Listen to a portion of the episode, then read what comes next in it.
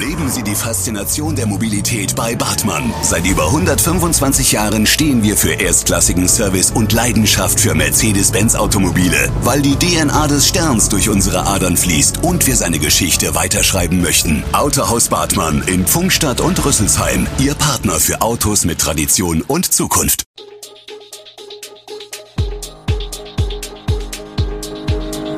Gude, unser morgendliches News Update. Das Wichtigste aus Südhessen für Sie im Überblick.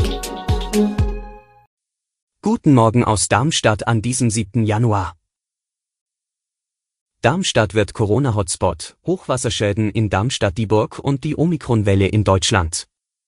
Das und mehr gibt es heute für Sie im Podcast. Darmstadt wird wohl zum Corona-Hotspot.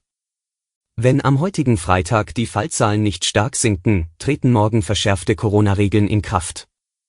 Das bedeutet Maskenpflicht in der Fußgängerzone, ein Alkoholverbot auf öffentlichen Plätzen und die 2G plus Regeln für Gastronomie, Veranstaltungen, Kultur, Sport und Freizeit.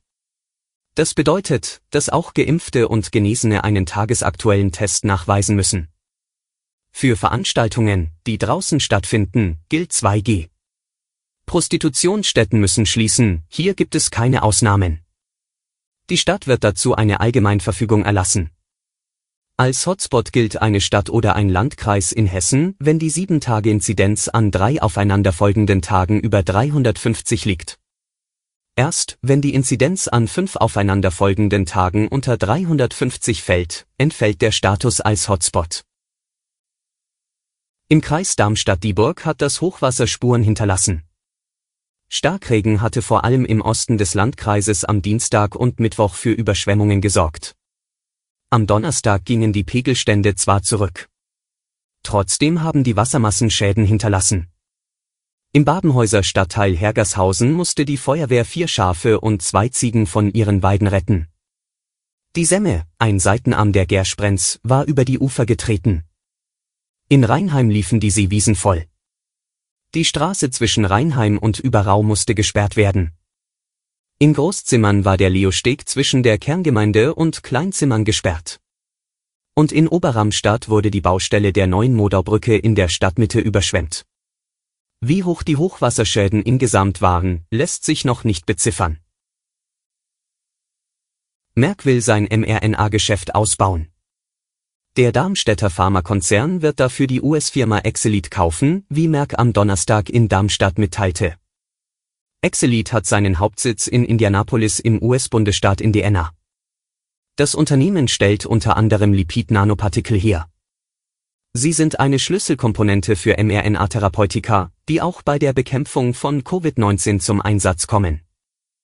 Der Kaufpreis für Exelit beläuft sich auf rund 780 Millionen US-Dollar, das sind etwa 690 Millionen Euro. Verkäufer ist der italienische Pharmakonzern Essetifin, wie eine Merck-Sprecherin bestätigte. Bereits Anfang 2021 hatte Merck den Hamburger mRNA-Spezialisten Amtec übernommen. In Darmstadt gibt es seit 2018 den digitalen Mängelmelder Da ist was. Bürger können dort kaputte Straßenlampen, Schlaglöcher und defekte Ampeln melden. Sobald ein Mangel von der Stadt behoben ist, wird auf der Website ein Fähnchen mit einem Symbol grün. Ist die Stadt für Fälle wie einen umgestürzten Baum im Forst nicht zuständig, bekommen die Piktogramme ein halbgrünes, halbgelbes Fähnchen, es steht für ungelöst abgeschlossen. Im vergangenen Jahr sind über das Portal mehr als 1460 Mängel gemeldet worden, im Jahr davor waren es 600. Die meisten Meldungen betreffen kaputte Straßenbeleuchtungen. Ebenfalls häufig sind Meldungen von kaputten Ampeln oder Schlaglöchern. Bürger können auch Fotos von den Mängeln hochladen. Besonders häufig werden etwa Fotos von Schrottfahrrädern hochgeladen, die am Straßenrand zurückgelassen wurden. An diesem Freitag treffen sich Bund und Länder zu einer neuen Corona-Runde. Dabei soll es auch um mögliche neue Maßnahmen mit Blick auf die Ausbreitung der ansteckenden Omikron-Variante gehen denn die Fallzahlen sind in den vergangenen Tagen wieder stark gestiegen. Vorab ein Blick auf wichtige Indikatoren zur Beurteilung der Corona-Lage in Deutschland, die zeigen, abermals muss die Runde Entscheidungen unter großer Unsicherheit treffen. Ende November, auf dem Höhepunkt der vierten Welle, lag die bundesweite 7-Tage-Inzidenz bei den Coronavirus-Neuinfektionen noch bei knapp 485, bis Ende Dezember ist sie auf rund 225 gesunken. Und in den vergangenen Tagen wieder gestiegen, auf aktuell, Stand Donnerstagmorgen, knapp 285, wobei nicht klar ist, inwiefern dies noch auf Melderückstände über die Feiertage zurückzuführen ist oder schon auf ein Wiederanziehen des Infektionsgeschehens und die Ausbreitung der Omikron-Variante, wie in vielen anderen europäischen Ländern. Stark gestiegen ist laut Robert Koch Institut jedenfalls in der vergangenen Woche die Rate der positiven PCR-Tests, was ein Zeichen für ein relativ großes Dunkelfeld beim Infektionsgeschehen ist. Bedeutet, die Zahl der Neuinfektionen dürfte deutlich höher sein als die tatsächlich gemeldeten. Zum Schluss ein Blick auf die Corona-Lage im Land. Die Omikron-Welle rollt. Weil sich Omikron deutlich schneller und effektiver verbreitet als die bisherigen Varianten, ist auch in Deutschland in den kommenden Tagen mit einer schlagartigen Erhöhung der Infektionsfälle zu rechnen. Das zeigen die Zahlen aus anderen Ländern. So hat Omikron zum Beispiel in Großbritannien, Frankreich und den USA inzwischen die Delta-Variante verdrängt, die bisher fast überall auf der Welt das Infektionsgeschehen dominiert hatte. Laut den Daten der Internetplattform Covarianz gehen in Großbritannien schon 96 Prozent der sequenzierten Proben auf Omikron zurück, in Frankreich und den USA sind es jeweils 80 Prozent. Dabei wird Delta von Omikron auf rasante Weise verdrängt. Die Infektionszahlen verdoppeln sich etwa alle zwei bis drei Tage. Nach Einschätzung verschiedener Experten wird sich die neue Variante daher auch in Deutschland bis Mitte Januar durchsetzen.